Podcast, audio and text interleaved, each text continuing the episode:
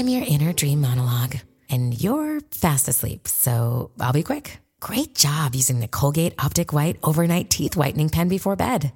When used as directed, it gives you a visibly whiter smile in just seven days. So while I fly and talk to animals, you're removing teeth stains with ease. Sweet dreams. And when you wake up, keep on living life to the brightest. Colgate Optic White. Find it at all major retailers. ポッドキャスト。時刻は12時39分。TBS ラジオ生活は踊る私ジェンスと。TBS アナウンサー小笠原渉でお送りしています。ここからは生活の知恵を授かるコーナー。スーさんこれいいよ。今日のゲストは天気が好きすぎる気象予報士の増田正明さんです。よろしくお願いします。よろしくお願いします。増田さんすごいたくさん今警報だなんだって入ってるんですけどこれどういうことなんでしょう？これね、あのー台風12号が、あー昨日まであって、はい。それが熱帯低気圧に変わって、今、えー本州の南を西に進んで、関東から離れているんですけれども、はい。ただ台風とか熱帯低気圧の周りって反時計回りにこう風が大きく吹いているので、関東には南とか東から湿った風がどんどん吹いてるんですよね。はい。はその大量の湿った風、水蒸気というのが雲を次々生み出して、それで関東で急に激しい雨が降っているという状況ですね。なんか場所もどんどん移動していってますよね。そう今あの茨城から栃木に移ってますけれども、今日は東から西にあの普段西から東が多いんですが、その逆にね動いていますから栃木県内それから群馬県内今後要警戒ということになってきそうですね。いつもとは逆なんですね、そこらあたり気をつけないとです、皆さんご注意ください。はい。では、ね今日は。い。メインテーマに行きましょうか、では増田さん今日のテーマお願いしますまさに今日の天気もそうなんですが大雨台風竜巻雷9月は危険な天気が現現れやすい月なんです。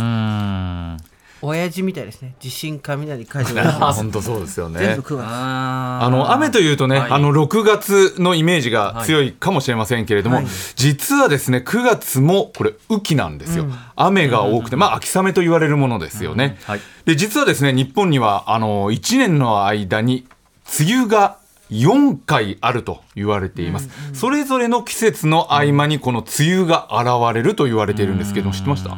知らなかった4回？うん。知らなかっじゃあそんなところで突然ですがクイズです。クイズ来た。たはい。春と夏の間、まあ、梅の実が熟す頃。6月頃から始まるのが梅の雨と書いて普通の梅雨ですよね、はい。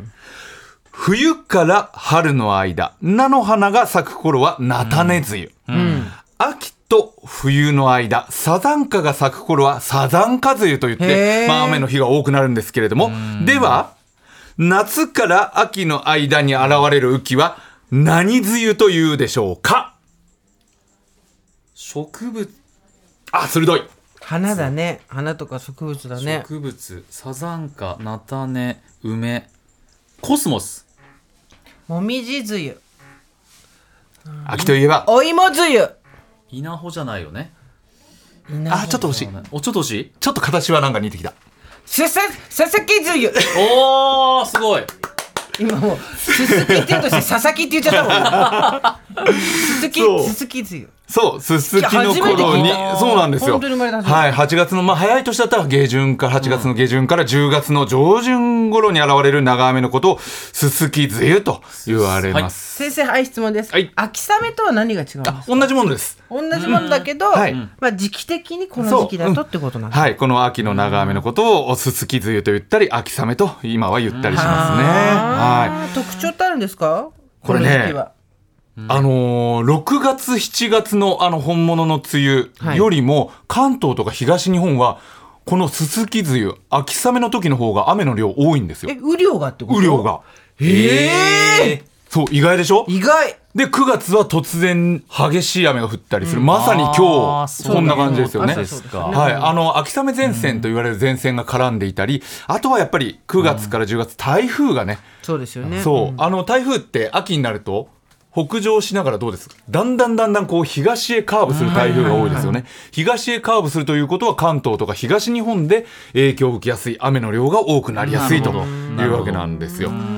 で心配なのが、うーん秋の台風ってさーってこう通り抜けていくイメージがありますけれども、夏の台風って結構迷走することが多いんですよね。先月も沖縄でこう行ったり来たりして、沖長か縄ったですね。そう、あの飛行機がなかなか飛ばなくて、あの沖縄の高校野球の代表もすぐ出発できないとか。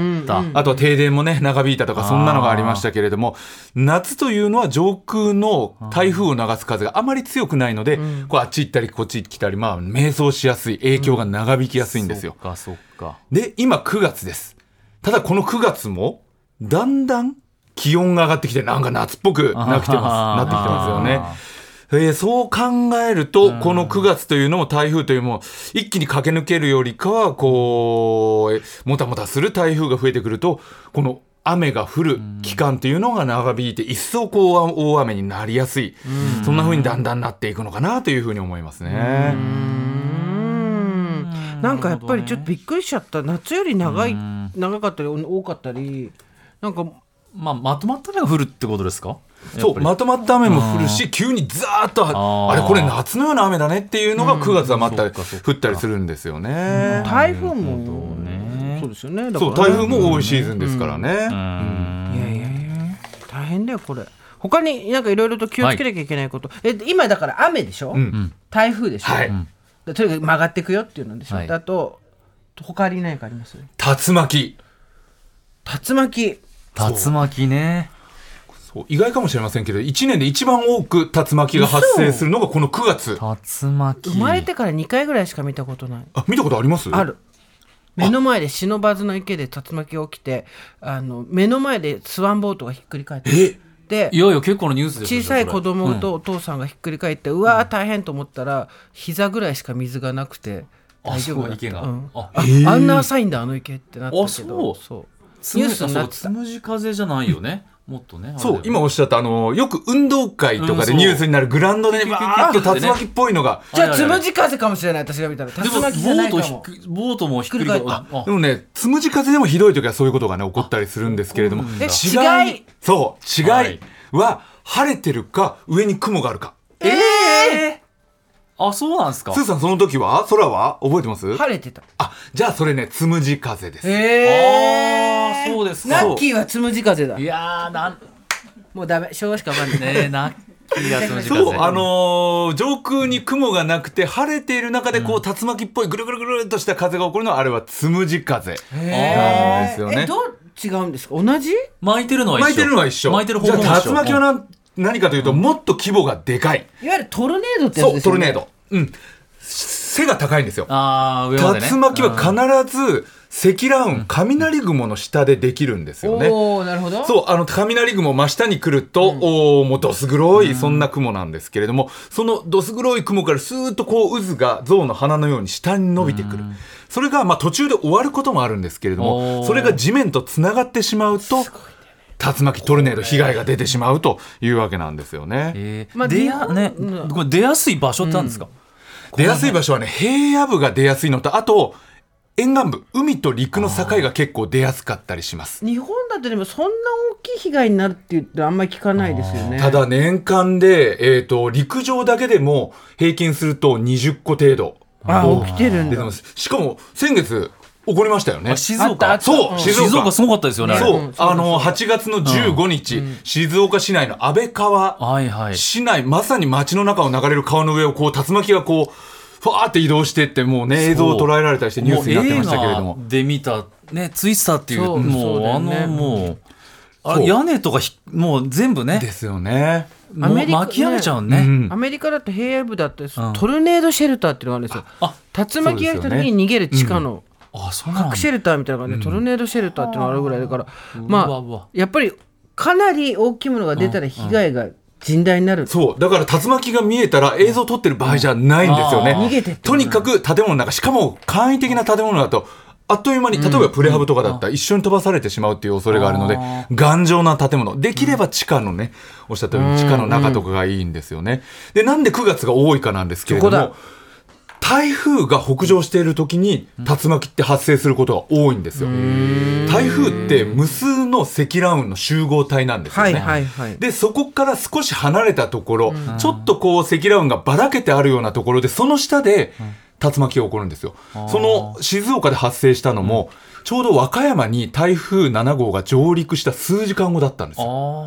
でもっと言うと、台風の中心の東側が危ないです。だからこれからあの台風がどんどん北上してくる季節なんですけれども、台風が北上してきた、あ中心ちょっと遠いなと思っても、その中心よりも東側に数百キロ離れていても竜巻は起こるかもしれないと。